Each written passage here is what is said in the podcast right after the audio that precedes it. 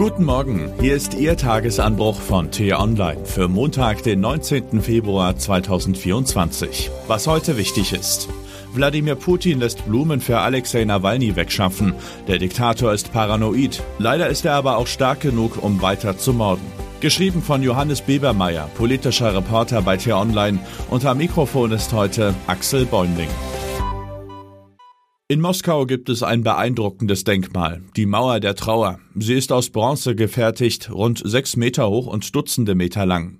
Die Mauer besteht aus hunderten Figuren, keine von ihnen hat ein Gesicht. Sie sollen die Opfer politischer Gewalt und Unterdrückung symbolisieren, sollen an ihr Leid erinnern. Die Mauer der Trauer ist im Jahr 2017 eingeweiht worden vom russisch-orthodoxen Patriarchen Kirill I. und vom Präsidenten Russlands Wladimir Putin. Doch wer dort in diesen Tagen um Alexei Nawalny trauern möchte, muss damit rechnen, von Putins Polizei abgeführt zu werden. Mehr als 400 Menschen sind bislang festgenommen worden.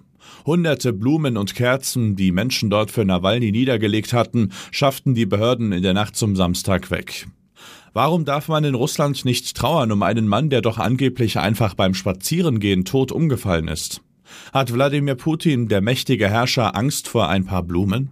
Autokraten und Diktatoren sind paranoid. Sie leben in ständiger Angst vor dem Kontrollverlust. Jede Blume könnte der Beginn einer Widerstandsbewegung sein, also darf es keine Blumen geben. Deshalb brauchen sie Gewalt und Unterdrückung und Strafkolonien, damit es nie zu viele werden, die Widerstand leisten.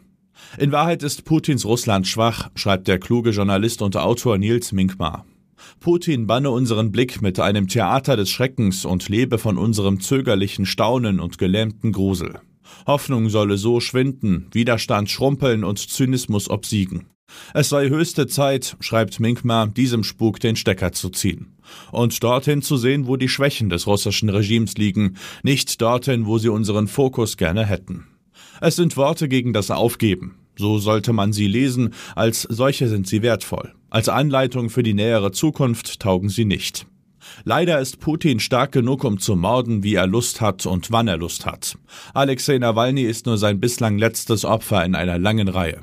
Diesmal pünktlich zur Münchner Sicherheitskonferenz. Vor ein paar Jahren tötete Putin mitten in der deutschen Hauptstadt im Berliner Tiergarten. Ein Auftragsmord des russischen Regimes, wie ein deutsches Gericht urteilte. Der Auftraggeber dürfte dafür nicht mehr als ein müdes Lächeln übrig gehabt haben. Niedlich, aber was wollen sie tun? Leider ist Putin stark genug, um bisher mehr als 10.000 Zivilisten und mehr als 60.000 Soldaten der Ukraine zu töten. Und obwohl der mächtige Westen immer wieder versichert, die Ukraine unterstützen zu wollen, damit Putin den Krieg nicht gewinnt, sieht es derzeit ziemlich mies aus für die Ukraine. Und für den Westen. Wegschauen also, damit wir uns nicht gruseln lassen? Das wird nicht funktionieren. Wir ziehen Putins Spuk nicht den Stecker, indem wir uns vom Grauen abwenden. Wir müssen uns dem Grauen zuwenden und ihm den Stecker ziehen. Was leichter hergeschrieben und schwer getan ist, natürlich. Aber es ist auch nicht so, als könnten wir gar nichts tun. Wir können der Ukraine helfen, sich selbst zu retten. Wir müssen es tun, weil nichts dafür spricht, dass Putin einfach so aufhören wird. Und wenn er nicht aufhört, spricht viel dafür, dass er weitere Länder angreift. In der Ukraine aber wird die Munition knapp. Es fehlen Waffen, auch solche mit großer Reichweite. Vor den Folgen hat Präsident Volodymyr Zelensky die Welt auf der Münchner Sicherheitskonferenz einmal mehr gewarnt. Wenn die Ukraine allein dasteht, dann werden sie sehen, was passiert. Russland wird uns zerstören, das Baltikum zerstören, Polen zerstören. Es ist in der Lage dazu. Die Europäer müssen deshalb mehr tun. Da hat Olaf Scholz schon recht.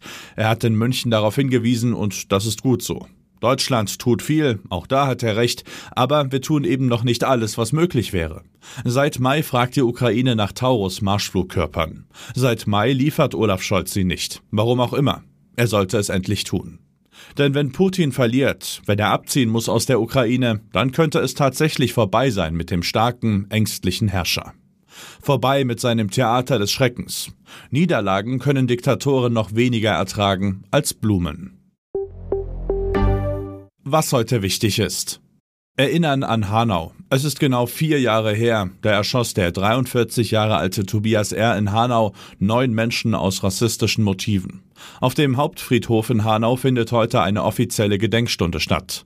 In Frankfurt gibt es am Abend eine Demonstration.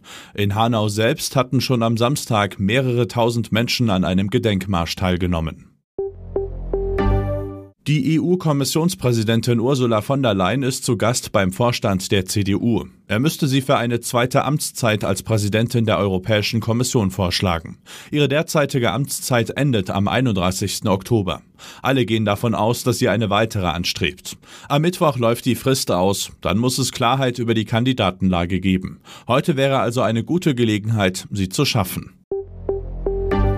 Die Linke im Bundestag trifft sich zur Klausur. Nach Auflösung der Fraktion müssen sich die 28 verbliebenen Parlamentarier als Gruppe neu aufstellen. Dietmar Bartsch will sich als Vorsitzender zurückziehen. Es braucht eine neue Spitze. Das war der T-Online-Tagesanbruch, produziert vom Podcast Radio Detektor FM. Immer um kurz nach sechs am Morgen zum Start in den Tag. Auch am Wochenende mit einer tiefgründigen Diskussion. Vielen Dank und Tschüss.